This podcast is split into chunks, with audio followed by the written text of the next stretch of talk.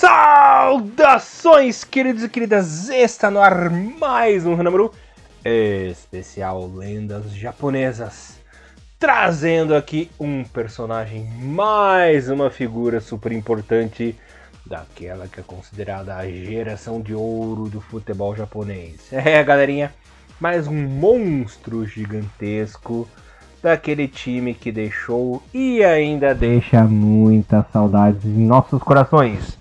Hoje o nosso astro é Naohiro Takahara, que se não fosse pelas lesões teria sido muito mais gigante, muito mais histórico do que foi, mas na medida do possível ele arrasou.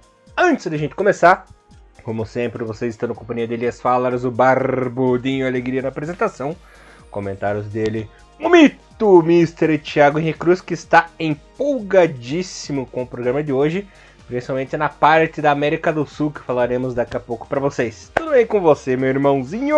Salve, salve Elias, bom dia, boa tarde, boa noite, todos nossos queridos ouvintes. Chegamos ao nosso 14 jogador aqui, né, nesse né, nessa vertente do Hinomaru que é as lendas do futebol japonês. E é claro, né, mais um jogador da nossa geração de ouro que a gente tanto gosta.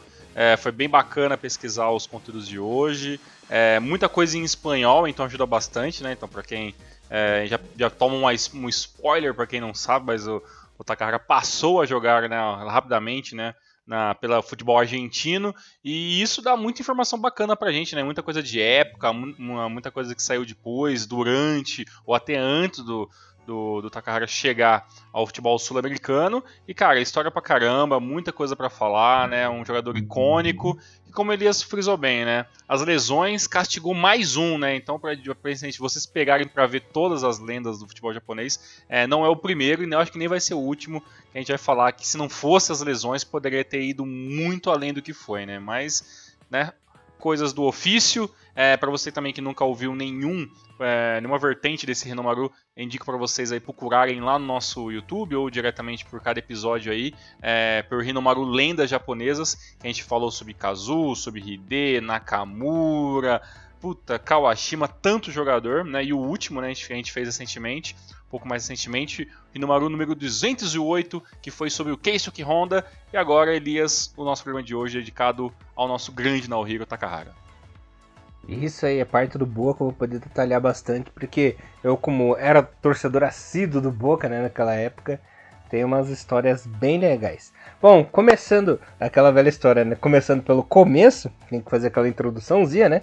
Nosso querido Takahara nasceu em Mishima, na região de Shizuoka ali. Não é a cidade do Heihachi, não é a cidade do caso, é só o nome mesmo, né? Fazendo piadinha nerdice já no começo do programa, né, Tiagão? Pra não deixar passar batido. ele que passou aí na região de no miolinho, né, de Shizuoka, é, infância inteira, adolescência inteira, né? Ele que começou a jogar bola, ele que começou ali na Shimizu Higashi High School, ficou entre 95 e 97 e já direto em 98 chegou na equipe do Júbilo Iwata, né? Ele que na época tinha 19 aninhos apenas. Ele que inclusive foi pupilo do Dunga nessa Olha época, aí. sabia, Tiagão? Olha só, sério, isso aí não sabia não, cara. Uhum, sim. É, o Dunga estava no último ano do Júbilo Iwata, né? E sempre que chegava safra nova de jogadores que vinham direto da base, o Dunga era um sensei, né? Era um tutor.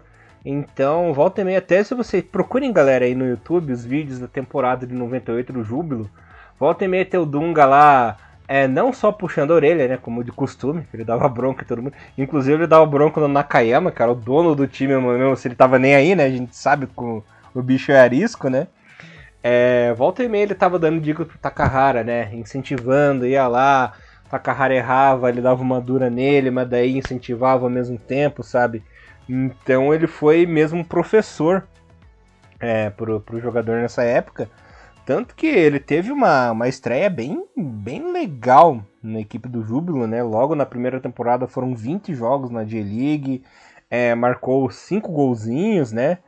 É, juntando aí a, a Yamazaki Nabisco Cup foram 6 jogos e 4 gols, né? Então para a primeira temporada, um cara de 19 anos que subiu da base fazer 9 gols, foi uma estreia bem bacana. Sim, concordo, exatamente. Por um primeiro ano para um rookie, né, cara, fazer tudo isso de Exato. gol, né? Isso é um, números grandes. Até porque nós estamos falando de 1998, né? E não, sério, galera, se vocês puderem é, acharem aí a, os videozinhos do, do Dunga e Takahara, não sei se digitando Dunga e Takahara é, encontra alguma coisa, mas se vocês acharem, vale muito a pena que é muito legal ver essa interatividade, né? Desses dois.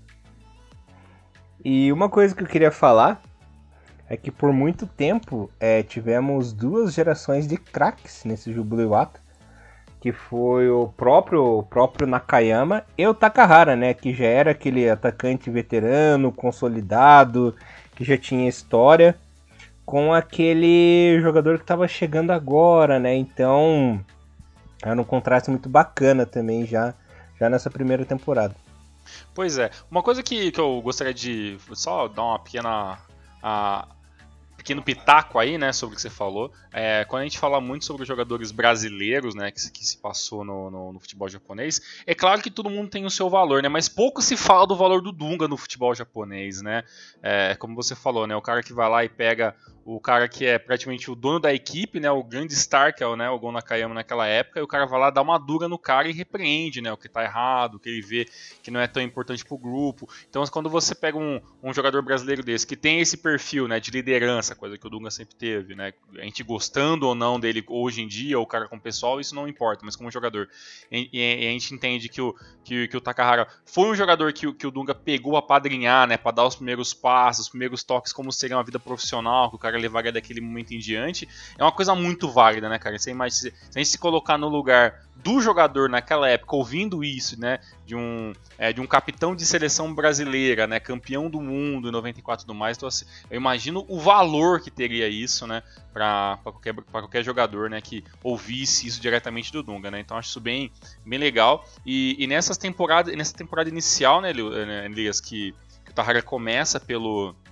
é, pelo Jubiluata, é, além de ele começar rapidamente já conseguir espaço entre entre os jogadores principais da equipe, dá para se dizer que 80% do tempo que ele jogou é, nessa primeira leva no futebol japonês, ele foi titular todo momento, né? Então foi o cara que chegou, né? Rook chegou, conseguiu o seu espaço, né? Até porque era um momento bem interessante ali da vida do Jubiluata, né? Que começava a ter os investimentos, então vinham-se jogadores é, de outros países, vinham-se jogadores que já eram considerados é, possíveis bons jogadores para a J-League naquele momento, né? E mesmo assim, o cara da base, né, vem, chega, consegue o seu espaço e praticamente fica é, até o tempo que ele quis, né, é, ficar ali como, como jogador principal, até que ele quis pensar em áreas maiores. A gente está dando um passo além do programa, mas teoricamente o Takahara, é, além de ser o jogador principal em alguns momentos da, da equipe de Jubiluata, foi sim titular absoluto durante todo o seu período ali, né? Então, né, o Dunga tem passa toda aquela bagagem, toda aquela segurança pro para os jogadores, né? Um cara que tem história, um cara que é vitorioso em campo, né? uhum. né? Isso, isso motiva qualquer um, né? Sim. Um excelente tutor aí, ficou até sem palavras, né, para descrever. E fora que em 97, o Dunga ele foi uma das principais peças do Júbilo na conquista da J-League, né? Sim, com certeza. E, pô, o cara tinha recém jogado Copa do Mundo em 98 também, né? É, acabou sendo vice, beleza, tudo bem mas já trouxe também aquela experiência de Copa, né? Então é, é muito bacana. Sim, com certeza. Já em 99, é, Takahara continuou, firmou-se, né, como ali um grande jogador já na equipe do Júbilo, teve participação importantíssima no título é, da equipe, né, que foi bicampeã. Foram 21 partidas na liga, 9 gols, né, Tiagão? Então, ali ele já começou a despertar interesse, inclusive na seleção, né? Ele já com 20 anos, mais experiente. Inclusive, a final do 99 foi um episódio que a gente já contou aqui no Rinomaru, né? Aquela final maluca. É a única vez que as equipes de Shizuoka chegaram numa final uhum, juntas, né? Verdade. Que foi um troço maluco, aquela disputa de pênaltis infinita. Inclusive, nosso amigo querido Alex Santos perdeu a cobrança dele e tudo mais, foi aquele drama, mas o Júbilo conseguiu ser campeão na ocasião. Né? Pois é, e vai lembrar, né, claro, voltar um pouco no tempo, que era esse é aquela época que a J-League tinha ainda, né, o negócio de First Stage, né, Second Stage, uhum. né, e tudo uhum. mais, aí depois no final tinha, Isso. a final era chamada de J-League Championship, né, era uma, era uma maluquice, uhum. né, incrível, mas os logos eram bem bacanas, né, tudo mais. tanto que você dá pra ver os logos meio dourados nas camisas, putz, era bem, era legal, mas é uma época que, uma época que a gente até viu recentemente a volta do turno e retorno, e a gente, né, tem lá uh, aquelas ressalvas que era legal na é. época, mas né, vamos deixar os pontos corridos, uhum. né? Ah, era igual o Brasileirão, né? Era legal na época lá, mas hoje em dia não, não rola Exatamente, mais, né? deixa lá. Claro, né? Ter visto, é, visto Shimizu, né, versus Jubiluata foi muito legal numa final, né? Uhum. A única coisa que deveria voltar daquela época é a Jomo, né? Uhum. A Jomo Cup. Sim, e isso faz muita falta. Principalmente, né, uhum. né, para as festividades de final de ano, né? Seria, né, quem sabe, né? Um dia, né? A gente uhum. sonha com isso. Não é impossível, mas aí tem, muito, tem muita coisa envolvida, né? E a gente não vai entrar em detalhes disso, mas a Jomo realmente muito legal. É, não deveria ter acabado, uma pena, né? Uhum. Fazer o quê? É, só lembrando os ouvintes, para quem não sabe, a gente tá falando do Takahara nos clubes, porque a gente divide o programa em duas partes, né, Tiago? A parte de clubes e a parte de seleção. Exatamente. Não se preocupe, que a gente já chega na parte de seleção. Fica tranquilo, galera. Bom, até nesse momento, Tiagão, Takahara, ele não tinha problemas com lesão, até a temporada 2000, né? Na temporada 2000, ele ele chegou, é, completou aí 24 partidas, fez 10 gols e já já estava consolidado na equipe, né? Chegou 2001 é que começaram os problemas, né, Tiagão? Já no começo da temporada ali ele já teve sua primeira lesão no joelho, é, conseguiu se recuperar, fez 13 partidas na liga, fez 8 gols. Aí houve. Deixa eu tomar uma água que secou a garganta aqui. Aí é que houve o fato mais inusitado da carreira do Takahara, Tiagão. Chegou no meio do ano, do nada, chega um convite do Boca Juniors para o Takahara jogar na equipe argentina, né? Naquela época, você lembra quem que era o presidente do Boca naquela época, Tino? Presidente do Boca, cara? Não, de nome agora uhum. não, não, não, vou lembrar não, Elias. Era o Macri. Ah, era o Macri. O ex-presidente. Verdade. Uhum, o ex-presidente da Argentina, era né? ele. O Macri, na época, ele tava com um projeto de expansão da marca do Boca pro futebol, pro mundo, né? E um dos focos era a Ásia. E ele pensou, putz, o que, que eu posso fazer para expandir esse mercado para o mercado asiático, né? Vou contratar um jogador asiático. Aí que veio a ideia de contratar o Takahara, que era um jogador novo, ainda tinha 20 anos na época, estava despontando na J-League e teve, ele teve aí essa brilhante ideia. O que, que acontece? Ele começou a fazer negociação mas na época, o saudosíssimo, vitorioso, um técnico que eu tenho muita gratidão, Carlos Bianchi, ele não aprovava muito a ideia, sabia, Tiagão? Ah, não aprovava? Ele não queria. Hum. Não aprovava, não queria o Takahara. Ele não achou uma boa ideia.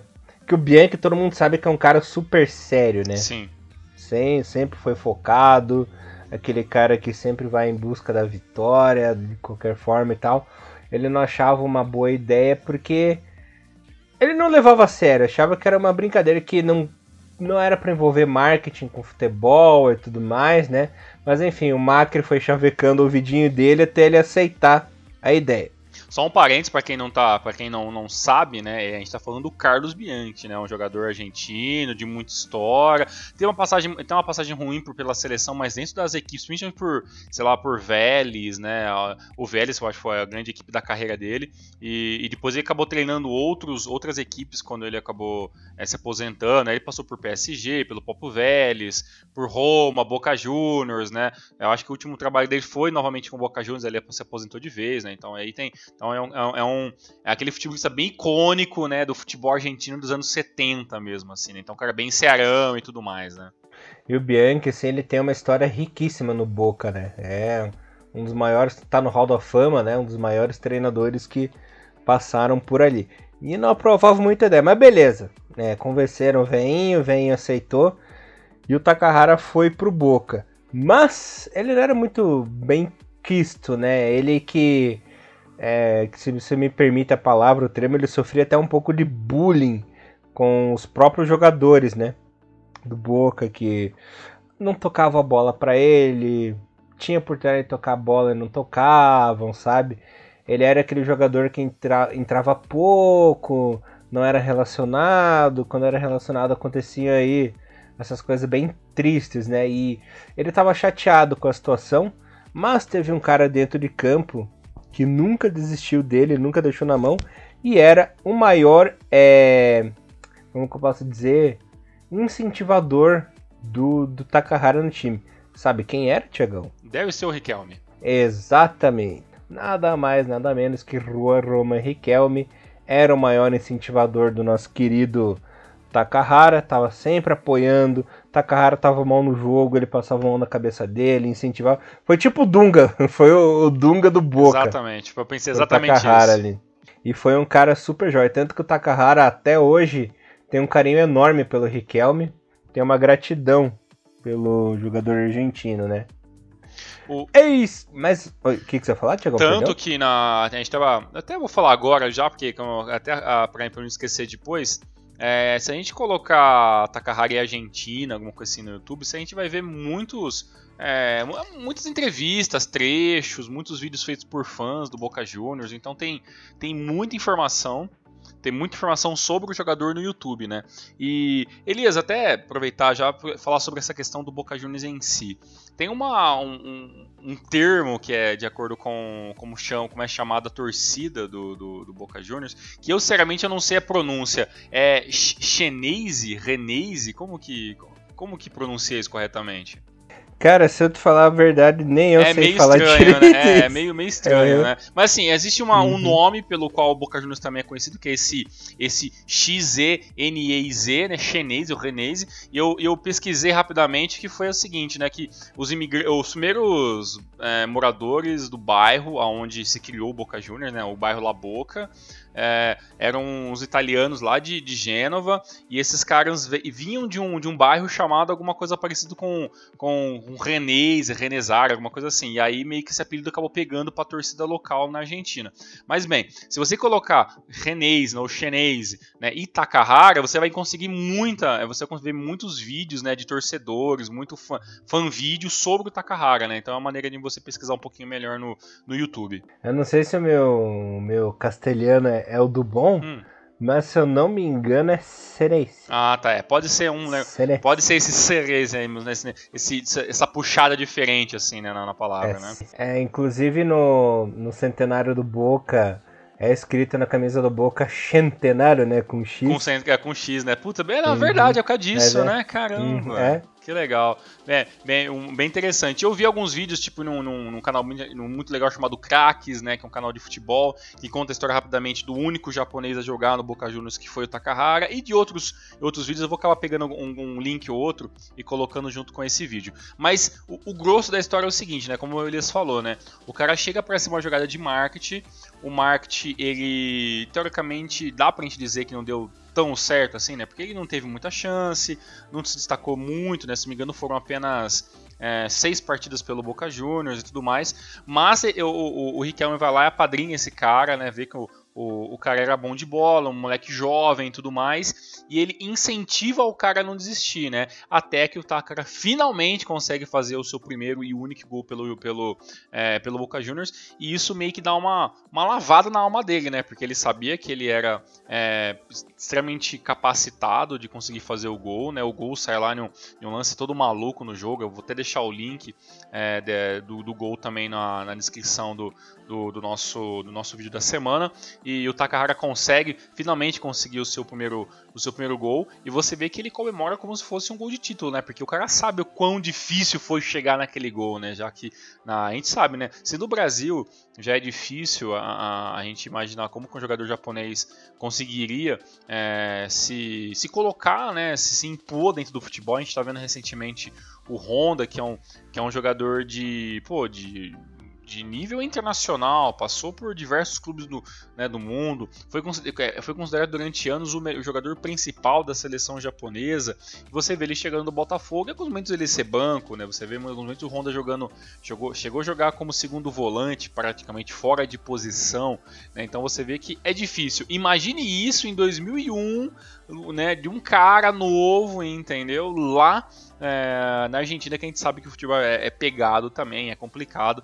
Então, assim, é, realmente não foi fácil, mas dá para dizer que esse golzinho do Takahara na Argentina é, serviu para bem, se não foi para, se não serviu para conseguir um contrato maior pelo Boca Juniors, pelo menos serviu para o Takahara mostrar que ele tinha sim é, a capacidade de fazer gols aonde onde for que ele jogasse, né? É, e naquela época o campeonato argentino tinha um nível técnico bom ainda, né? Então era mais difícil ainda. Mas você disse do, do lance do marketing ter dado muito certo, não? Pelo contrário, Tiagão, deu super certo. Takahara, é, apesar de não ter assim correspondido em campo, ele é um dos ídolos cults da torcida do Boca. Todo mundo lembra do Takahara, todo mundo sabe do Takahara, da passagem dele e adoram o cara, sabe? É daquelas figuras ficou conhecido como aquelas figuras simbólicas, o ídolo cult, assim. É, assim, a questão de carisma com certeza deu. Talvez não deu certo na questão, acho que eu me expressei mal, acho que mais na questão é, resultadística, né? O negócio. O cara veio e ah, deu entendi. resultado, né? Números, é, né? Números, né? Números talvez não. Mas é, é como você falou, né? O, o cara relembrar até hoje, tanto que uma da, das entrevistas que eu vi é de um japonês que mora na Argentina. E esse cara foi até Okinawa, o clube onde o Takahara hoje é aquele jogador meio manager, né? E ele foi lá e fez uma entrevista com o cara. Ele tem legenda em espanhol, então é bem bacana que ele fala do Riquelme, ele fala da dificuldade que é chegar num país novo, como foi fazer o gol, né? Então, tipo assim, é das coisas que ele lembra da Argentina. Então, assim, é bem, é bem bacana que, por mais que talvez o Takahara tinha tudo para sair meio que triste, né, em aspas, né, por tudo que aconteceu nesse, nesse período de empréstimo dele, o cara soube tirar o positivo, levar a parte boa para frente, falar da gente na bem até hoje, né? Então assim, o cara é boa praça, né? Tô, né? Pode ter gente que pode até não gostar, né, do Takahari em campo, mas o cara é gente boa, isso a gente não pode negar, né? Ah, com certeza, né? E o jeito que saiu, vamos, vamos, vamos narrar o gol do Takahara, uhum. né? O uhum. jeito que saiu, ele tocou a bola pro Martinez, é, chutou, o goleiro defendeu. E o Martinez, inclusive, é, ele ia chutar a bola pro gol, mas estava impedido, né? Isso. E num lance, num lance de genialidade, ele recuou e deixou pro Takahara chutar, ele fez o gol. E o estádio veio abaixo, né? Você vê o barulho assim da torcida. Uau! Na hora do gol dele ali, que foi uma coisa de louco, né, Thiago? Exatamente. O Martins foi muito brother, porque, como ele falou, o elenco não era muito amiga. Não era. Não, não, questão, acho que a palavra não era amigável, talvez seja muito forte. Mas assim, é, talvez o, o não conseguiria se, se, se, organizar muito bem dentro do elenco, que era muito forte, muito fechado. O Boca Juniors era uma equipe muito, muito pesada pra sua época e tudo mais. Uhum. E, e, o cara. Bicampeã. Bicampeã, é, né? Continental. Né? Exatamente. Né? E o Bianchi, né? Como a gente falou antes, né? Um detalhe muito importante, né? O, o Carlos Bianchi é simplesmente o cara que ganhou a Libertadores quatro vezes, né? Então, tipo assim, o cara tinha, um, tinha uma baita de uma liderança no, no, banco de reserva e até ele vibra, né? E falando sobre o Martins, muito bom, que poderia ser talvez a única chance, talvez clara, que o, que o Takara poderia para fazer um gol. O cara tava impedido e o cara não tentou chutar, não tentou gambelar e simplesmente correu para fora. Né? Um, um, lance que hoje, no futebol brasileiro, a gente não vê essa, essa genialidade simples que faz toda a diferença, que é o cara conseguir se posicionar perfeitamente. Então, porra, eu tô aqui, tô fora do lance, eu vou sair da frente frente do gol para não atrapalhar e não dar nada, né? E aí o Takahara consegue pegar o rebote do próprio chute, né, obviamente, e fazer o gol. E a comemoração é muito legal, a torcida comemorando é muito legal, o treinador, né, o Bianchi, comemorando é muito legal. Então, realmente, é, é um gol que com certeza entra para a história do futebol japonês e um cara que foi até a Argentina e conseguiu fazer um gol com a camisa do Boca Juniors. Uhum. Isso é épico. É épico, né? Inclusive, na América do Sul, né? Eu acho que foi o gol mais importante no japonês da América do Sul, cara, eu me atrevo a dizer. Porque, pô, é, uhum. você vê, uma galera jogou aqui no Concordo. Brasil e tudo mais, né? inclusive Caso jogou no Santos, no Palmeiras e tal. Mas um cara fazer o gol pela magnitude que tem o Boca no continente, a uma coisa histórica, né? No mundo, né? Por assim dizer. Com certeza. Acho que isso só vai se igualar quando um brasileiro, um japonês jogar aqui no Brasil e fazer um gol, sei lá, numa uma final de uma Copa do Brasil, né? Ajudar uma equipe a não ser rebaixada, né? Então acho que dá pra gente, né? Não, não desmerecendo que o Nokazu que fez gol talvez no Paulista, em umas Copas um pouco menores, umas paradas assim, ou, né, ou no início de campeonato brasileiro, mas é, é, é, são situações completamente diferentes, né? A pressão, a situação, o lugar, a equipe, todo mundo sabe o quanto catimbeiro é o futebol argentino e, e, o, e o, Boca Juniors como, como, como a entidade Boca Juniors que todo mundo conhece, né? Então é, é, explica muita coisa. E, quem não, e também fica aí, obviamente, a nossa recomendação. Procure conhecer a história do futebol argentino e a história do Boca Juniors, que é uma história muito rica, muito legal. Maravilhosa. Com, com muito altos e baixos, muita coisa certa, muita coisa errada. Você recomendo bastante que a galera procure uhum. também. É, inclusive, foi é, o ano de 2000, 2001 foi o começo da decadência do futebol Sim. argentino, né? Que entrou um período de trevas ali com crise financeira, time e... quebrando. Problema com a com o problema de, de, de, narcotráfico dentro do futebol Exato. de novo, apito amigo, cara, é uma uhum. bagunça que infelizmente o futebol a gente não vem passando. Alguns tempos mais, outros menos, mas até hoje meio que esse fantasma meio que tá sempre lá, né? Dessa, essa questão financeira, né, do narcotráfico envolvido no futebol, é um negócio realmente muito complicado. Complicado mesmo, né? Mas como o nosso objetivo é só falar de futebol, né? uhum, né? Vamos lá. Vamos voltar ao nosso querido senhor. Depois por essa breve passagem do Takahara, ele voltou pro júbilo e voltou com força total, Tiagão. Ele chegou é, em 2002 ali para o segundo turno, 27 partidas, 26 gols e foi o artilheiro da J-League, né? De 2002 com seus 26 gols, que culminou aí com o tricampeonato do Júbilo. Olha aí. Então o cara voltou com tudo, né? Voltou on fire aí. Com certeza. Coisa que em seguida, e foi uma passagem rápida, né? Ficou só meio período ali. Já é para meio da temporada ali de 2002, 2003, né? Ele chegou em 2003 sua primeira passagem pelo futebol europeu, Tiagão. Assinou com mais um time grande aí, tradicional.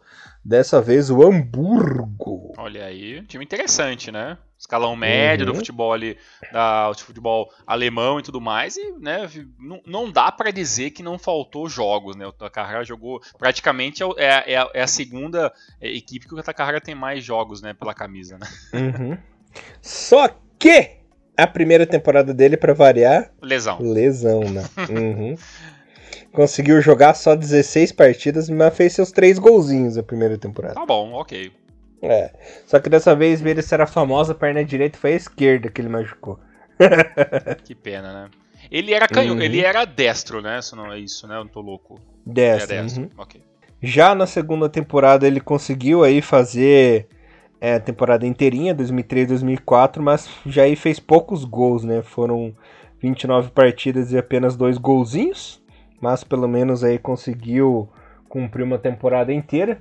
A 2004 2005, é, no começo ali, ele teve uma lesão antes de começar a temporada, mas conseguiu se recuperar tempo. Que inclusive foi essa lesão que tirou, vou falar um pouco mais tarde, tirou ele da Copa da Ásia, né? Uhum. De 2004 mas ele conseguiu se recuperar pro campeonato e foi um campeonato bem bacana dele. Foram aí 31 partidas e 7 gols, né? Ele que teve aí sua melhor performance na Alemanha, é, jogando pela equipe do Hamburgo. Em 2005 2006, sua última temporada, foram 21 partidas e um golzinho apenas. Jogou um pouco abaixo, muito também. Adivinhe por quê? Lesão. Exato. Foi bem naquela época ali da segundo, do segundo turno do futebol alemão, né? 2006, onde inclusive até perigou dele ficar de fora da Copa, né, Tiagão? Mas conseguiu aí se recuperar. Depois gente vai contar aquela história, né, entre Japão e Alemanha, aquela partida. Mas 2006 foi um ano bem complicado pro Takahara, porque já no começo de largada, na primeira partida, ele, ele teve uma lesão, se machucou se recuperou, um mês depois voltou, se machucou de novo, depois de dois meses voltou, machucou de novo, foi bem complicado.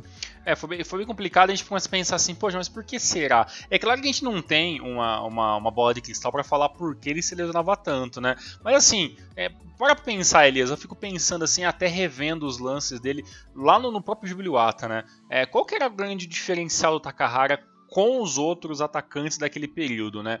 Bem, o Takahara é um cara de 1,80 de altura e ele era forte. Então você imagina a questão física, como esse cara pesava, né? Tanto balança quanto é, manter um bom porte físico, né? Para aguentar um cara de 180, é, de 1,80 ou um cara que obviamente tinha mais de 80 quilos. Então assim, é, toda essa variável num cara que usa um esporte, né? A sua plenitude da forma que é o futebol, as, as juntas, as, as pernas, os joelhos é o primeiro a, a pedir arrego, né? Então é, é, é, é bem é, é, bem até comum a gente imaginar que, que o Takahara, é, obviamente sendo japonês, né, a gente sabe toda aquela parte de culinária, a gente já entrou nesse assunto 70 mil vezes, acho que não, é, tem, não tem nem muita necessidade. Então, assim, tem vários motivos pelo qual o cara pode é, ter é, ter chegado nesse histórico de lesão, infelizmente, tão grande, né? Mas, é, uma coisa que é bem legal de todo japonês, o Takahara é mais um deles, é a questão da dedicação, né? O cara ia lá, se lesionava, e aí, obviamente, o cara se, ficava completamente recluso, né? Prestava atenção na parte médica, tentava voltar, demorava ou não, isso é outros 500. Mas o, o Takahara, pelo menos, é, nessa parte, né? A gente também não tem que tirar o chapéu, porque realmente ele era muito dedicado a, ao retorno, né? Cirurgia após cirurgia, lesão após lesão, né? E você vê que ele sempre voltava e parecia que ele sempre voltava com aquele gás de tentar fazer mais do que a última vez, né? Então acho que até por isso que depois de tudo isso a gente viu ainda o Takahara melhor possível, né? Não, talvez não o ideal, mas o melhor que ele poderia ser né, na, na, Copa do Mundo 2006, naquela temporada 2005-2006, né, que a gente vai estar tá falando agora. Então, eu acho interessante, né, a gente lembrar que o cara teve lesão, né, mas isso não foi em nenhum, em nenhum momento pareceu, pelo menos pra gente que, que vê de fora, que a lesão era algum motivo pro estar tá desanimando um pouco do futebol, né? O cara ia por cima, independentemente qual seja a sua dificuldade, né? Não, ele sempre se, sempre se incentivou, né? uhum. né? Sempre foi um cara ali que que batalhou. Sim. Não à toa que ele assinou em seguida, né, em 2006, 2007, assinou com a Eintracht Frankfurt uhum. e ele conseguiu completar aí, não se machucou dessa vez. É, conseguiu completar uma temporada inteira, fez 30 partidas e já fez 11 gols. Né? Olha né? aí diferença maior. Lembrando que estamos falando do futebol, né? Futebol alemão, um futebol muito físico, muito contato, né? Não é fácil, né? ainda mais para um, um, jogador japonês daquele, daquele período ali e tudo mais. Então, pô, é, é, números também louváveis também que hoje a gente vê brasileiro não fazendo isso em muitos países por aí, né? Então, realmente números louváveis. Não, Takahara, ele teve aí uma boa primeira temporada na equipe do Frankfurt, chegando na na segunda temporada dele, que é 2007 e 2008, ele só jogou meia temporada, uhum. porque uhum. foram oito jogos e um golzinho. Ele recebeu uma proposta assim milionária para atuar no Urawa Olha aí. em 2008. Aquele Ural, né? Aquele Ural que já estava se organizando, né? Tudo mais, né? O time, uma equipe muito forte, né? Fez certo ir também, né? Vou voltar um pouco pro Japão, foi interessante, foi uma passagem bem interessante. Só lembrando que durante essa meia temporada que ele passou no Frankfurt, ele fez duplinha com o Inamoto, né? Olha o Inamoto aí. chegou aí na temporada 2007 2008, vindo do Galatasaray, né? Uhum. Experiência livre aí. E chegaram a jogar juntos durante uns meses. Bacana. Takahara, eu não lembro eu não lembro qual foi a bolada, mas era uma bolada que ele se transferiu pro Urawa. É, tem alguma, alguns valores que eu posso até pegar aqui. Eu, na verdade, eu até tinha meio que separado aqui, mas é, é bom a gente lembrar que em, a maioria desse, desses sites eles colocam ali esses, essas opções de mercado, assim, valores muito. É, não vou dizer que é ilusório, né? Mas é um negócio muito. É, como, como posso dizer, Elias? Quando. Como é, você, é apenas especulatório, né, de quanto foi, né? Então não dá pra gente ter uma noção muito muito grande aqui. Mas quer ver? Só dá um minutinho que eu vou pegar aqui no, no site aqui. Eu já 150 mil euros, praticamente, é para um valor mais alto. Então esse é o valor que se especula que o Ural pediu, é, ofereceu, né, para o Takahara voltar é, para o futebol japonês e também, né, para sua equipe atual lá na, na Alemanha também aceitar a transação. Ele que ficou três temporadas lá, né? A primeira temporada em 2008 foram 27 jogos e 6 golzinhos. É, na segunda, 32 jogos e 4 golzinhos. Aí, jogando pela CL, ele teve 3 jogos né, e um gol. Já na, na segunda temporada dele foram oito, oito jogos e dois gols. E em 2010 tava, tu, tava indo tudo bem com o Takahara, Tiagão. Até. Mas aí. Exato. Fez só quatro partidas. E depois deu uma louca nele, que depois que ele voltou aí da, da lesão dele, ele aceitou a proposta de jogar no Swan Blue Wings, Thiago, no Swan Samsung. Do nada, né? E foi, e foi embora. Do nada, do nada, do nada. Deu uma, deu uma de Honda e do nada uhum. pra Coreia jogar. Pra Coreia jogar lá. Jogou. É, ó, até vamos atualizar os números aqui, né, pra galera. Ó, pelo Jubiluata, o Takahara fez 129 jogos, 65 gols né? Pela equipe do Boca Juniors, que a gente falou, né? 6 jogos apenas um gol, né? Pela equipe do Hamburgo, 119 jogos e 16 gols e 7 assistências. Né, ele é engraçado que pelo Júbilo ele não tem nenhuma assistência, né? Foi só gol, centroavante nato mesmo, né? Pela equipe do Reds, né, per, perdão, né? Pela equipe do, é, do Frankfurt, foram 49 jogos, 18 gols e uma assistência. Né? Pela equipe do Ural, 80 jogos, 15 gols e 3 assistências. E agora, né, é, pela sua passagem pelo futebol coreano, foram 15 joguinhos e 4 gols. Então, pela média, tá, tá, tá né, 0, alguma coisinha por jogo. Tá, tá, não tá lindo, mas tá ok. Hum, é, tá, tá bom, né? Até esqueci de, de contar uma, uma coisa interessante, cara, que o Takahara, ele fez uma das duplas mais icônicas hum. e alternativas de todos os tempos do futebol alemão, né? Foi ele que o ataque do ele e Sergei Barbares Nossa, da Bósnia, Sergei lembra? Barbares, caramba. Ele chegou a jogar junto com ele. Chegaram a jogar junto mesmo, assim, partida? Jogaram. Caramba, jogaram. legal. Bacana, legal, legal, legal. Uhum. Até vi aqui também que por algum momento ali, talvez entre uma, um retorno de uma lesão e outro, o Takahara passou a jogar pelo Hamburgo 2, né? Que deve ser aquela equipe da segunda divisão, né? E jogou três partidinhas e fez dois gols, né? Então até, pelo, até pela segunda divisão do futebol é, alemão, segunda ou terceira, não sei que, em que momento esse Hamburgo 2 jogava, mas, ou até ou pouco menos na época, talvez é um time de terceira quarta divisão, mas jogando pela equipe B do Hamburgo ali num retorno de lesão, Takahara ainda fez seus, seus dois golzinhos nessas, nessas três partidas. É, Elias, essa passagem pelo, pelo Swong, você acredita que já foi mais um Takahara pensando em sei lá, eu vou caminhar em todas as equipes que eu puder e tentar fazer uma grana e pensar em parar? Ou você acha realmente que talvez na cabeça dele seria uma, sei lá, uma, uma mudança de áreas novamente, sabe? O cara quer recomeçar de novo, o cara vai lá vai para uma equipe diferente, fazer uma meia temporada diferente para voltar para uma outra equipe, sei lá. O que, que você acha? É, eu acho que foi exatamente isso, para fazer um pé de meia, porque hum. com, com a chegada do Okada na seleção, uhum. ele já não estava mais sendo convocado, Sim. né? Ele foi convocado bastante pelo nosso querido. É, pô, esqueci o nome do desgraçado, do Ivica Ozen, né? Uhum. Inclusive foi o principal atacante aí do na Copa da Ásia em 2007.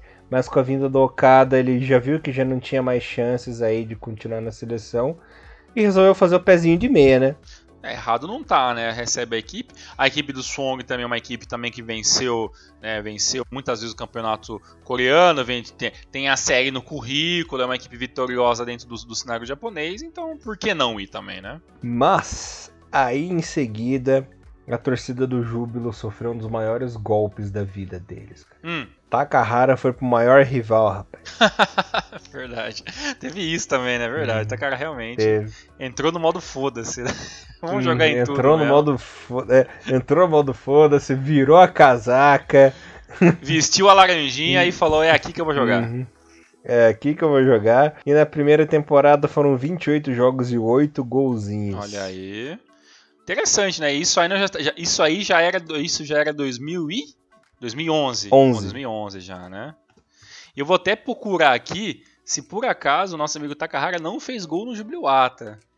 Deixa eu ver aqui, vou até pesquisar aqui rapidamente. Ó, no, na, na, na, no primeiro jogo entre, né, desse Takahara jogando pelo, é, pelo Shimizu, ele não jogou, né, não estava no plantel. Foi até um jogo onde o Shimizu perdeu pro Júbilo. É isso, né? É isso, né? É isso exatamente. Uhum. Perdeu pro Júbilo por 2x1. Pra variar? Pra variar. E deixa eu ver aqui mais pra frente, nas, nos outros confrontos. Também quando teve de novo, né, Júbilo É, e Shimizu, ele não estava no plantel e não, não foi relacionado. Nesse jogo, o Shimizu venceu isso já em 2012. e é isso, né? Pra não apanhar, né? Exatamente. Ó, mas eu achei aqui, ó. Achei aqui, ó. Dia 14. Dia. Exatamente, 14 do 4 de, 2000, de 2012. É, um jogo que acabou 3 a 2 para a equipe do Shimizu.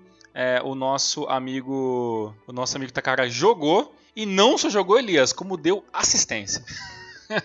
Olha só, aí. Então teve um joguinho que eles acabaram. Sim, a, a equipe, a ex-equipe é. acabou encontrando o Takahara em campo. Cuspiu no prato que comeu os bandido. Não, não fez gol, né? Pelo menos não fez gol, né? Seria muito pior, né? Se tivesse feito gol, né? Mas deu é, assistência aí. Não mijou, mas balançou, né? É. é, bem isso. Eu, eu até gostei abrir aqui pra ver a situação que foi, pra você ver como que era, outros, era outra, outra, outro universo, né? É, até eu errei a data, foi dia 14 do 4 de 2012, é isso. O, nesse, nesse momento era a sexta rodada do futebol da, da J-League 2012, o Shimizu era o sexto colocado e o Júbilo, chorem torcedores do Júbilo Rata, era o sétimo na, na, naquela situação, né?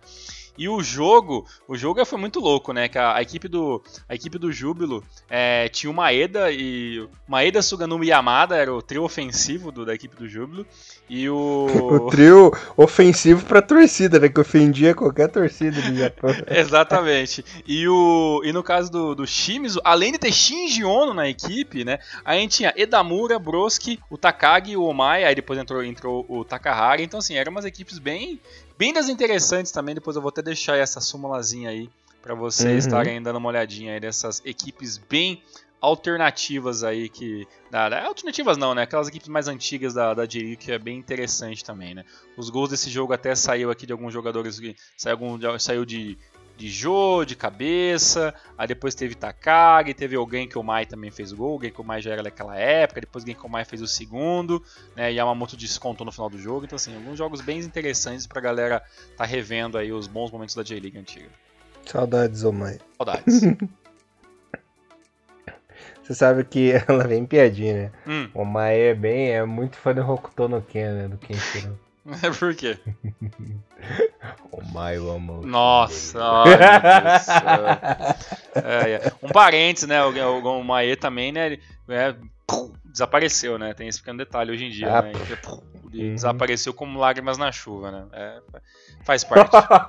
o cara virou Camões agora aí, né? cara, tem que citar Blade Runner, né? A cada três episódios do Rio do Maru, né? E nesse jogo, realmente, e nesse jogo teve dois gols do Genkomai e do Takagi, né? Ó, Ai, ai. Saudoso Takagi, a época que o Takagi enganava a galera, né? Que a galera, nossa, que atacante Takagi é bom, hein? Olha aí.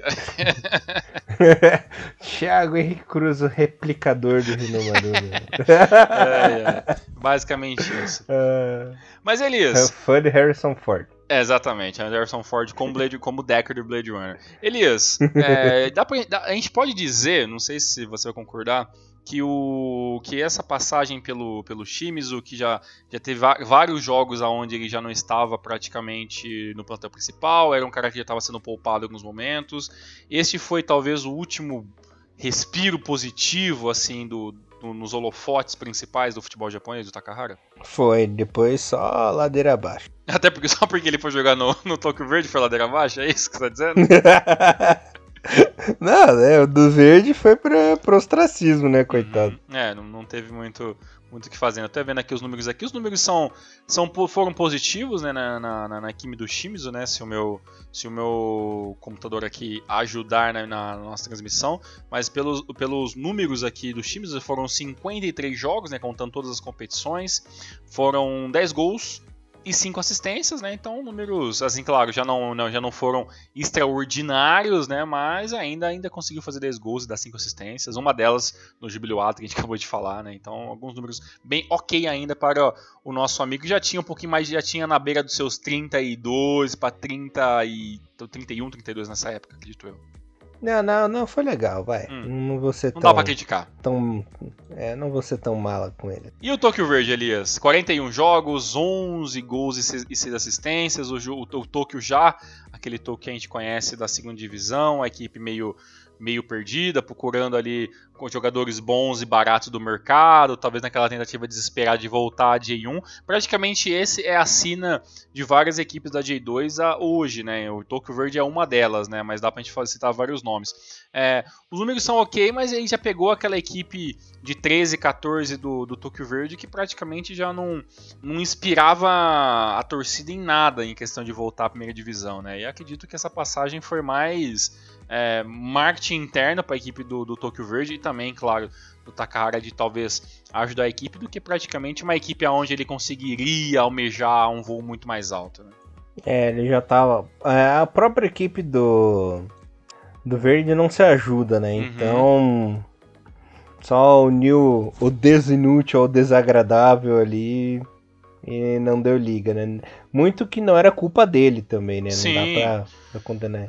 Ele é o menos culpado aí da, da história. Exatamente, né? Então acho que até pelo pelo pelo pelo Tokyo, né? Acredito que ele teve alguns bons momentos. Tô vendo aqui rapidamente teve vários jogos também, até porque a gente sabe que a J2 tem aquele ritmo muito frenético, então tem muitos jogos que ele não participou, não tava ou, ou ficou apenas no banco, né? Então assim, ele já era um praticamente quase um banco de luxo, né? Não dava para esperar que o que o Takahara com mais de é, com mais de 33 anos fosse pegar a responsabilidade inteira da equipe né, de vários erros administrativos, de, de, contratações de anos do, né, da equipe do, do Tokyo Verde fosse transformar isso em, é, em gols para fazer a equipe subindo em uma ou duas temporadas. Né? Então praticamente não aconteceu. Né? Mas 41 jogos, praticamente é, uma, uma, média interessante aí que, que ele conseguiu de 11 de 11 gols aí, 5 assistências aí na, na, temporada 2013, acho que foi, foi, foi válido, né? Foi válido o tempo que ele, que ele ficou na, na equipe do Tokyo. E para finalizar, né, acredito que aí já pensando já em questão de, de aposentadoria, né, veio né, a última equipe né, do, do, do Takahara que foi né, a equipe do Okinawa, né, a equipe que joga ou a quarta ou a quinta divisão do futebol japonês, é um negócio regional, um negócio um pouco diferente, né? Como é que funciona ali? Você pulou, você pulou coitado do Sagamihara? Putz, eu pulei o Sagamihara, verdade. verdade, eu pulei o Sagamihara. Desculpem, torcedor do Sagamihara, esqueci completamente de vocês.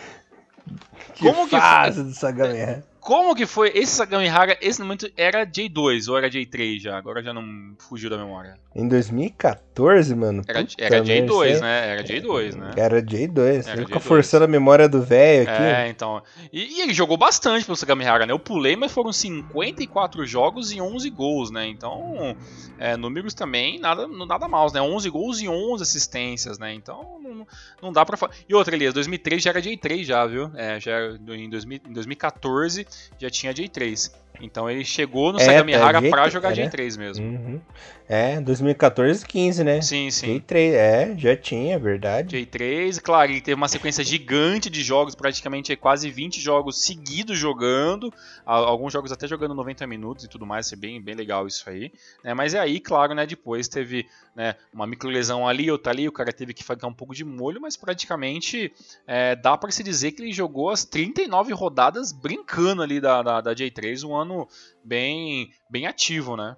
E lembrando que 2015 foi um ano bom pro uhum. Sagamihara, que terminou em quarto, né? Sim, em J3. Quase, né? Ficou ali, bateu bem na, na berola mesmo, né? Uhum. É, duas temporadas, na segunda temporada, é, não falei no total, né? Então na primeira passagem de 2014 é, ele fez 21 jogos, 5 gols e 5 assistências. E no segundo ano, né, 2015, 33 jogos, né, uma quantidade bem grande ali de jogos ali, 6 gols e 6 assistências, contabilizando no final, então 54 jogos na, na, nos dois anos, 11 gols e 11 assistências. Mais de 4 mil minutos jogados. Muito bem, hein? Agora, sem pular nada, Elias, e a história do Okinawa? Uhum. Foi mais pra, pra voltar um, um pouco mais, talvez, um, não vou dizer uma origem, mas talvez ele pegar um negócio um pouco menor, um trabalho que ele poderia já se considerar como manager? Como é que foi esse negócio? É, exato, né? Essa aventura do, do Takahara no Okinawa foi exatamente para isso, né? Uhum. Ele era tipo tipo Frank Rijkaard no Chelsea, não sei Sim. se você lembra que ele é. Sim. Eu não lembro se foi o Rijkaard ou o Gullit, não lembro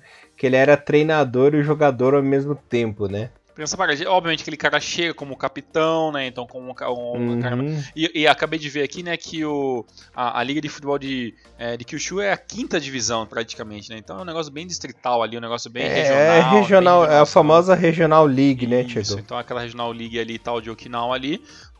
Obviamente que os números é, são altos, no, claro, não é nada assim muito expressivo para o futebol japonês, mas ele tá lá até, até o momento, né? Então, até, até eu acho que é o máximo de função que a gente tem. Ele joga lá até hoje.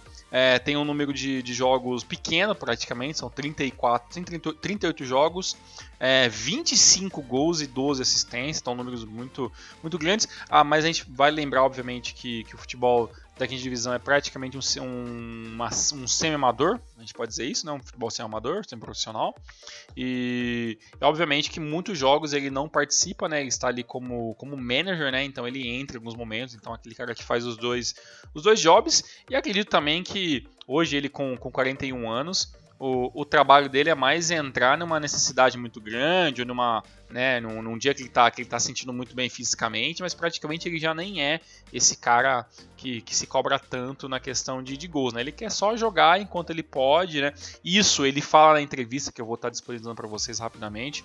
Ele fala de, de que ele joga muito hoje pelo, pelo amor ao esporte ainda, que ele gosta muito, que o negócio dele é, é jogar independentemente aonde ele esteja. Então, assim, é aquela mentalidade de, de japonês, né? E também de muitos jogadores Uhum. que chega uma idade, chega uma, uma idade ali que o cara quer simplesmente jogar o máximo que ele pode, né? Então acho que essa essa essa aí para a equipe de Okinawa é, é muito é, é muito isso, né? Ele que tem é, entrou lá em 2016 e tá lá até agora, né? O contrato dele é praticamente até quando ele quiser, né? E, e que vai jogar bola o quanto o, ele achar que é bom e que sustenta a sua alma e o seu bolso, nosso querido Takahara. É, joga por amor Sim. mesmo, né? Aquela velha história. É, porque por dinheiro mesmo não dá pra pensar em esperar muita coisa da quinta liga, né? Da, da quinta divisão, né? do- Ah, dinheiro e fama o cara já tem, né? O cara tá.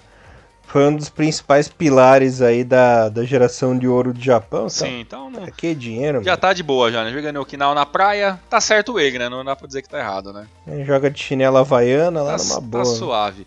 Agora, Elias, o seguinte, eu quero que você me fala sobre o que mais interessa 80% do nosso público que saudosista de 2006. Como foi Takahara na seleção japonesa? Muito bem. Esse é um assunto que eu realmente me delicio muito. Uhum. Parafraseando o nosso querido Jailson Mendes. É, Meu Deus. a, primeira, a primeira grande aparição do Takahara pela seleção japonesa foi naquele famoso Mundial Sub-20, né, de 99, né, Tiagão? Que Uhum. o Japão foi vice, né? Foi bem no campeonato, mas teve aquele massacre lá na Espanha, Verdade. final por 5x0, 6x0, não lembro. É, nesse campeonatinho aí, ele jogou as sete partidas e fez seus três golzinhos, né? Sim. É, já pelas eliminatórias da Copa da Ásia de 2000, foi quando ele chegou na seleção principal, né? Foi convocado três vezes e chegou a fazer três gols em três partidas, né? Já foi mostrando aí é, seu carimbo na seleção japonesa. Outro grande destaque foi naquelas Olimpíadas lá de Sydney em 2000, né? Inclusive a base desse time aí olímpico foi a base da seleção na Copa de 2002, né, Tiagão? Uhum. Então ele foi aí um dos grandes destaques, o principal atacante aí na, na equipe. Foram quatro partidas, três gols, né? Porque o Japão perdeu para os Estados Unidos na quartas de final lá nos pênaltis. Não sei se lembra desse jogo. Exatamente, teve essa passagem aí. Foram aí quatro jogos e três gols. Foi um jogador muito importante aí nessa passagem. E depois chegou a nossa querida Copa da Ásia 2000, onde o Japão estava com um jejum aí já de dois campeonatos, né? É, 92 venceu, 96 passou aquela vergonha contra os Emirados Árabes nas quartas de final. Sempre Emirados, né? O timinho Sempre. incomodar. Sempre. Lazar, lazarentos, né? Mas é, o Japão conseguiu, foi campeão. E nessa competição aí o Takahara fez cinco gols em cinco jogos, Tiagão. Olha aí. Mas depois disso já começou, já houve o histórico de lesão, né, Tiagão? Chegou é o ano de 2001, todo mundo achava que o Takahara ia arrebentar, né? Se machucou depois foi pro Boca e perdeu espaço na seleção, né? Foram só. Pra você ver a diferença. No ano de 2000, Takahara fez 11 partidas e fez 8 gols, né? Uhum. Em 2001, foram 4 jogos e nenhum gol, né? Diferença Então grande. já né? teve uma, é, teve uma queda, uma queda brusca aí. Eis que chegou 2002, Takahara era um cara que estava super cotado para jogar a Copa do Mundo, era um cara querido pelo Trussier, né, Tiagão? Ele com certeza aí seria uma figurinha carimbada, mas foi onde ele teve a pior lesão, por assim dizer, da sua carreira, que não foi uma lesão, cara, foi uma doença que ele teve Hum, perto da Copa do Mundo. Olha o azar do bicho, né? Ele teve uma trombose venal, cara. caraca, mano. Trombose, cara. Isso é E seríssimo, por né? causa das. Seríssimo. E por causa. É, trombose pode. Às vezes pode até amputar o membro, né? Dependendo da trombose, assim, que dá feio. E por causa dessa trombose ele perdeu a Copa. É mole? Caramba, mano. Aliás, a Copa de 2002, a bruxa tava solta no Japão, cara, porque teve esse episódio do Takahara com a trombose, né? Teve episódio que a gente contou no número passado aí do Kubo, que teve pneumonia, né? Antes da Copa e perdeu a Copa. Teve o lance do Nakamura que se machucou e ficou de fora, né? Então, o Trussier teve que teve que suar a camisa pra montar essa seleção da Copa, cara. Caramba, é, realmente a Bush estava solta mesmo. E, e mesmo assim ainda passamos de fase, né? Foi tudo alegria e tudo mais ainda. É, então, de X-Aula, né? Verdade. Beleza, ele superou aí a, Uhum. a trombose, se recuperou. Em trombose é uma coisa séria, o cara podia até perder a carreira, né? Podia não jogar mais bola. 2003 parece que a zica do no Takahara passou, fez aí seus oito joguinhos, marcou seus dois golzinhos, participou finalmente voltando aí para uma competição oficial, né, Tiagão? Que foi a Copa das Confederações de 2003. Ele que já conseguiu ganhar uma moralzinha com o. Zico e tudo mais, né? Tava tudo beleza. Mas 2004, como eu citei ali na parte do Hamburgo, teve aquela lesão que tirou ele da Copa da Ásia, né? Então já diminuiu os jogos de novo. Foram apenas cinco jogos e um golzinho marcado, né? Chegou 2005, sete jogos e dois golzinhos marcados. Só que mais uma vez ele se machucou no meio da temporada e ficou de fora das confederações, né? Lembrando que quem entrou no lugar dele nas confederações foi o Tamada. É, o Tamada. O Tamada usou a camisa 9 da competição.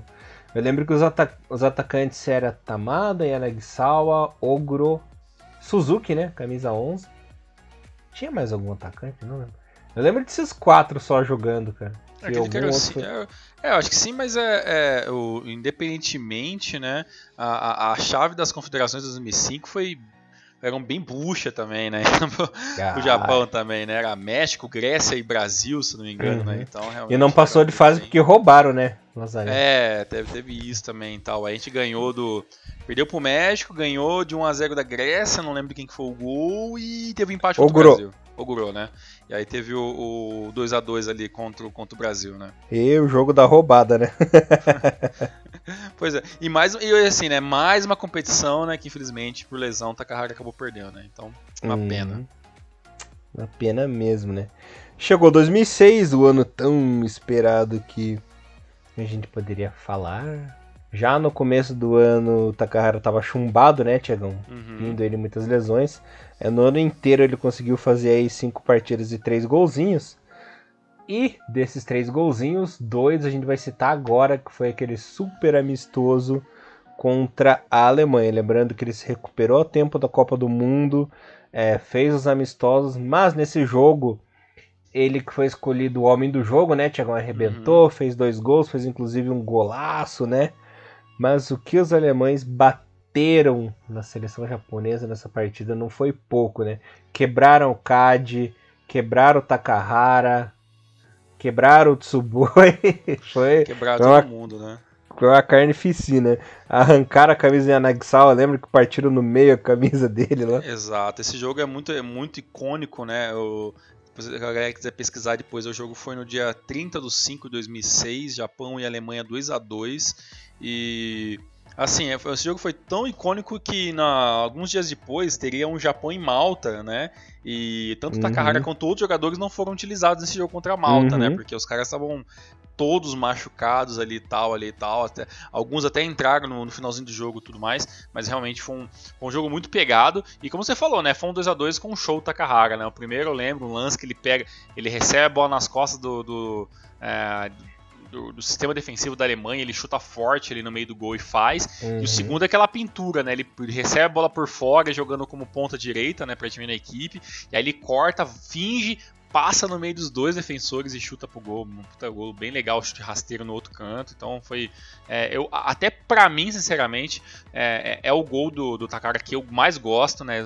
Praticamente esse aí contra a seleção da Alemanha, porque realmente a velocidade que o cara fez, a força, a precisão no, no precisão na, tanto no chute quanto no, no, no passe para ele passar por, pelos dois defensores alemães, que assim, foi realmente incrível, né, esse, esse jogo contra a Alemanha. E tem também no YouTube, tinha um link antigo que acabou saindo do ar, mas se galera pesquisar, com certeza vocês acham aí esse jogo full entre Japão e Alemanha em 2006. Foi um jogo muito legal. Inclusive, se a gente achar full aí, fiquem de olho que faremos esse jogo. Com certeza. Chegou 2007 a Copa da Ásia. Finalmente o Takahara foi jogar outra Copa da Ásia, né, Tiagão? Ficou de hum. fora de 2004, mas conseguiu. Ele que, como eu citei aí, foi o principal jogador dessa competição. A Copa é, do Mundo a gente pula, né? A Copa do Mundo a gente pula, né? Não ah, não. falar, né? É, ah, é verdade. Esqueci da Copa, mano. É. É, é que assim, mundo... cara, o Takahara levou tanto azar nessa Copa é, aí que. Todo mundo a gente deixa bater. Jogou os três é. jogos e tudo mais, jogou um pouquinho menos contra o Brasil, é. mas é isso, né? Foi assim, é.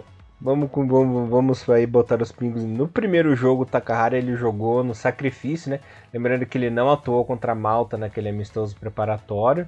Uhum. Jogou no sacrifício contra a Austrália, não foi bem, né, Tiagão? Sim, jogou 90 não minutos, foi não foi bem. Uhum teve a segunda partida contra a Croácia, não foi bem também, inclusive ele saiu uhum. machucado. Sim, contra o Brasil, cinco minutinhos apenas, né, uhum. né, jogou. Exato, né? Contra a Croácia ele saiu machucado, entrou o Guru no lugar dele, se não me engano. Já na terceira partida contra o Brasil ele foi banco, né? Começou na reserva aí do Tamada. Entrou na, no decorrer da segunda etapa, se machucou. É. Sa, saiu de maca, coitado. Caramba, coitado jogou né? exato, jogou exato 5 minutos, coitado. É, eu lembro que jogou só 5 minutos, caramba, que fase, mano. Hum. E aí perdeu todo o classificatório, né? Todo o classificatório pra, pra taça da Ásia, né? Que era a parada Isso. que tinha depois, 2006, uhum. né? E tudo mais. Não jogou aí... as eliminatórias. E aí voltou só em 2007 quando você falou aquela hora, né? E aí uhum. perdeu 2006 inteiro de seleção e tudo mais.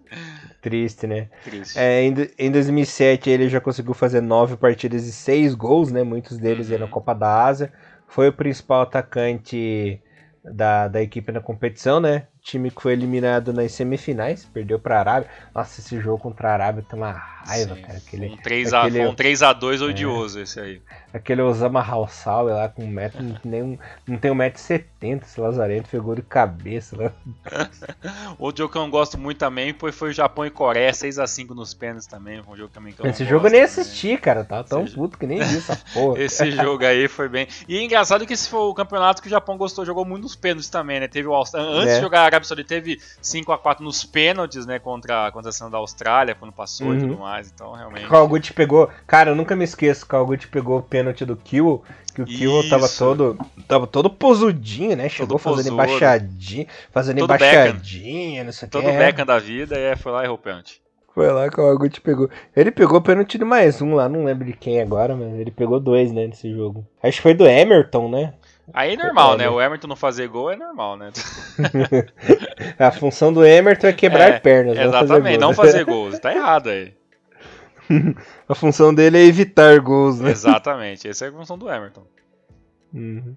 Pô, cara, mas esse time da. Cara, a gente fala da geração de ouro do Japão, mas a geração de ouro da Austrália era foda. Sim, vale um dia a gente fazer um, algum, alguns adendos aí, algum spin-off da vida. Uhum. Realmente for, ó, o futebol, é, não só da, da, da, Oceania ali, tudo como um todo, também da Ásia. A própria Coreia do Sul tinha uma seleção bacana, a Arábia Saudita teve alguns jogadores que foram bem pra uhum. frente, né? Os Emirados Árabes nem tanto, já viram uma seleção um pouco mais caseira, mas assim, teve, teve muitos jogadores bons que muitos passaram muito praticamente despercebidos pelo futebol mundial ali na, no, no, período dos anos 2000 ali e tal, pela uhum. quantidade gigante de craques no, no, futebol europeu, mas teve muito jogador bom ali na, na, naquela Copa das 2007, Copa das 2004, alguns ah, simplesmente é. acabaram passando despercebidos, mas realmente um dia a gente vai pensar uma maneira de a gente pelo menos uhum. citar esses nomes aí que, que, que passou despercebido pelo mundo durante tanto tempo.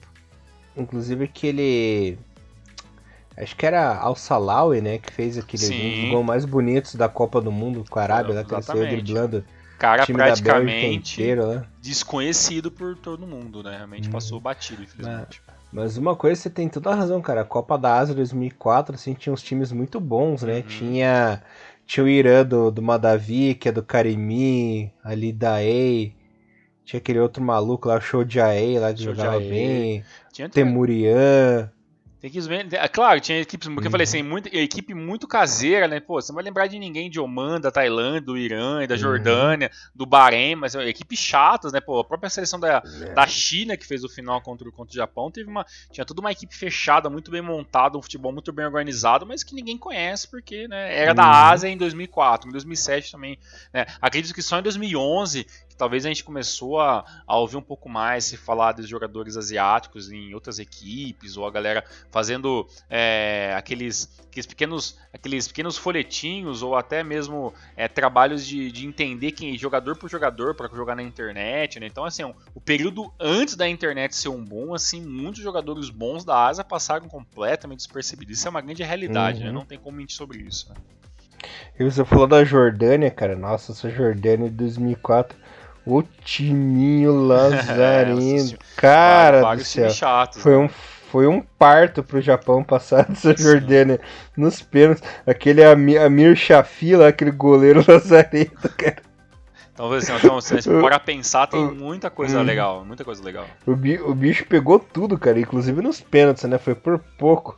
Eu lembro que o Zico, quase morreu nesse jogo. Exato. E que vocês podem falar assim, ah, mas o que, que isso tem a ver com o Takahara? Cara, a maioria dessas equipes, cara, batiam demais, assim, eram, eram equipes que a parte uhum. defensiva era muito pesada, né? A própria equipe da Jordânia que o está comentando aí, mas você pegar pra ver, Japão e Jordânia, é um futebol muito pegado, a galera batia pra valer, né? é. né? Então, assim, se você pega um jogador que já tem um, um, um, é, um prognóstico né, para lesão, que infelizmente era a questão do Takahara, é, é o prato cheio para se machucar, né? Então uhum. não é à toa que esse cara perdeu muitos jogos, né? Jogou a Copa da 2007, beleza, mas logo em seguida, né, em, dois, em 2007 ele teve mais uma lesão. Se não me engano, ele até teve uma, ele teve uma lesão jogando um amistoso contra a seleção do Egito, né, em 2007, né? Ele teve uhum. a ruptura do ligamento do joelho jogando um jogo uhum. fácil, que o Japão ganhou de 4 a 1 do Egito, mas ele acabou machucando o Takahara aí nesse meio, nesse meio tempo aí. Bom, continuando o Takahara, já que o programa é dele, né? Já, já, fui, já fui expandindo aí é, o assunto. Continuando aqui, é, 2008 foi o, o, último ano do Takahara na seleção, Tiagão. É, foram apenas quatro partidas e não marcou. Lembrando que só dois anos da carreira dele em seleção que ele não marcou, que foi em 2001 e 2008, né? No total é. aí foram 23 gols em 57 partidas.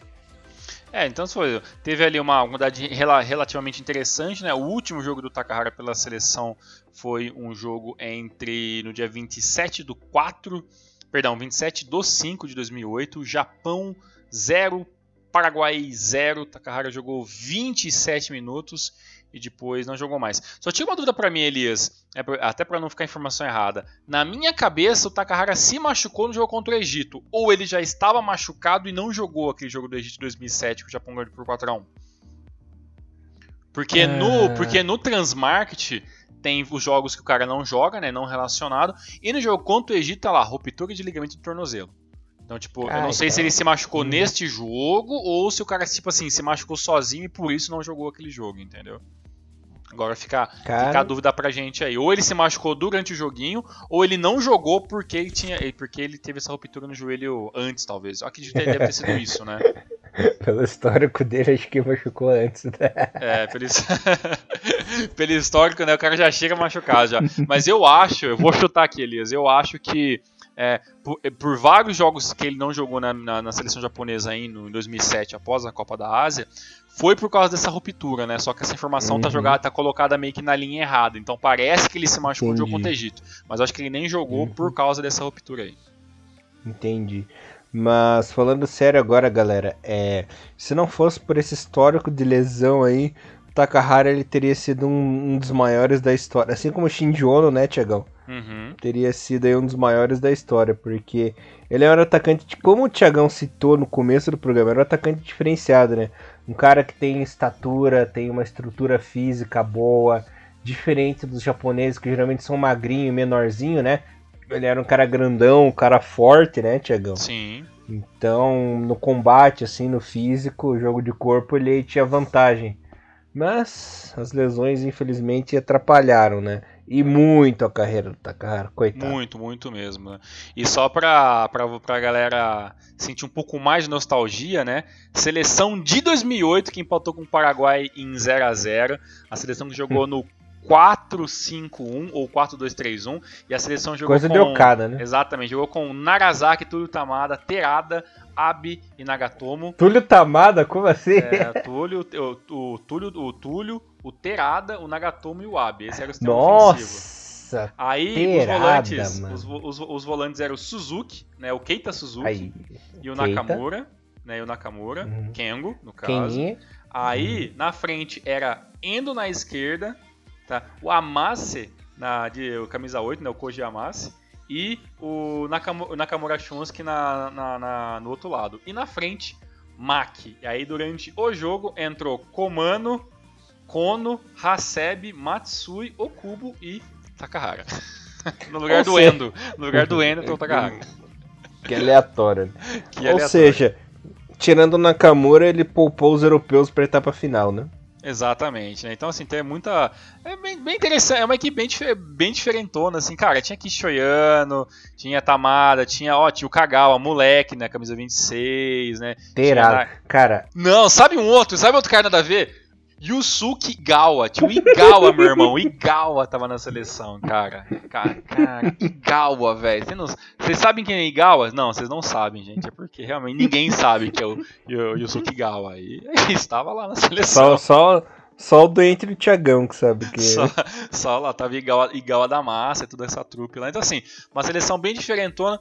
Se, se for para pensar é, é, é, que o, o, a seleção já estava pensando já diferente, né? Já tinha o Cubo há um, bom tempinho, estava surgindo outros jogadores, é realmente o, o Takahara foi perdendo espaço, né? E esse empate, talvez contra o Paraguai, né? Um empate que foi talvez ruim, né? Porque o Japão jogando em casa, tal, tinha jogado contra a Costa do Marfim três dias antes tinha vencido, né? Então talvez o resultado não foi tão bom.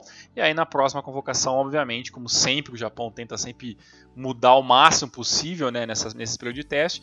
E aí os testes veio diferentes, e infelizmente.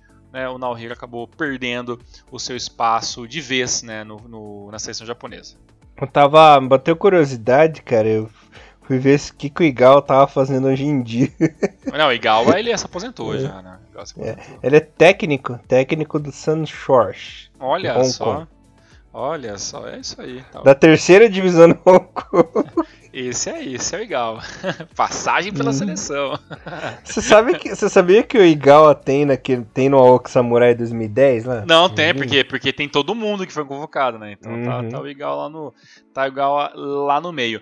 E, e, e como, e como você falou, né, com certeza é, o Takahara, e, claro, ele está assim no, no hall de, dos, dos bons atacantes, jogadores importantes da seleção japonesa, mas também fica também aquela nossa, hum, poderia, né? Poderia ter ido um pouco além, né? Exato. Pô, tem 23 gols para a seleção principal, beleza, mas poderia ter ido muito além, né? Se fosse tivesse uma lesão e uma lesão ou outra a menos ali nesse é, nesse trabalho todo, com certeza ele teria feito mais. Só não fez mais porque infelizmente chega uma hora que o jogador não aguenta, né?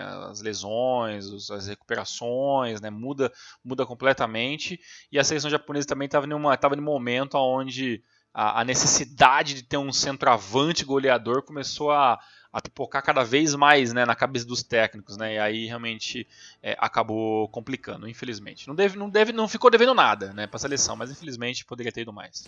Takahara ele teve mesmo azar que o Nakamura, né? Uhum. Nunca chegou 100% para uma Copa do Mundo. Que é muito triste, né? Tiagão, Mr. Hum. Takahara. Tivemos aí mais uma lenda fechada no uhum. nosso programinha. Tem mais alguma coisinha que você queira comentar para encerrar? Faltou alguma coisinha? Diz aí para mim.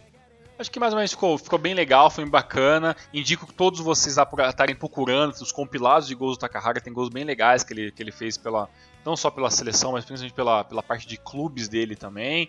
Tem toda a parte de documentário feito por fãs e canais do YouTube argentinos sobre a passagem rápida dele pelo futebol é, do Boca Juniors. É, tem, tem, também alguns compiladinhos de gols dele apenas no futebol da Alemanha. Tudo aquilo que eu for achar mais interessante eu vou estar colocando junto com esse programa aí. Mas de que todo mundo aí dê uma olhadinha na, na internet aí para estar tá vendo. E quem não conhece, né, procurar um, um pouquinho mais é, sobre o Takahara, que foi um jogador bem interessante, que ditou, né, ditou um uhum. pouquinho de como seriam os atacantes da seleção japonesa de, dois, de 2000 para frente. Né, então é mais um jogador icônico que nós conversamos aqui no Renomaru. E é claro, a gente sempre diz para vocês, indique para a gente aí os próximos jogadores que vocês querem que a gente traga aqui, que com certeza a gente vai colocar lá no nosso banco de dados e aos poucos a gente vai falando pouquinho a pouquinho de cada uma das lendas desse grande futebol japonês.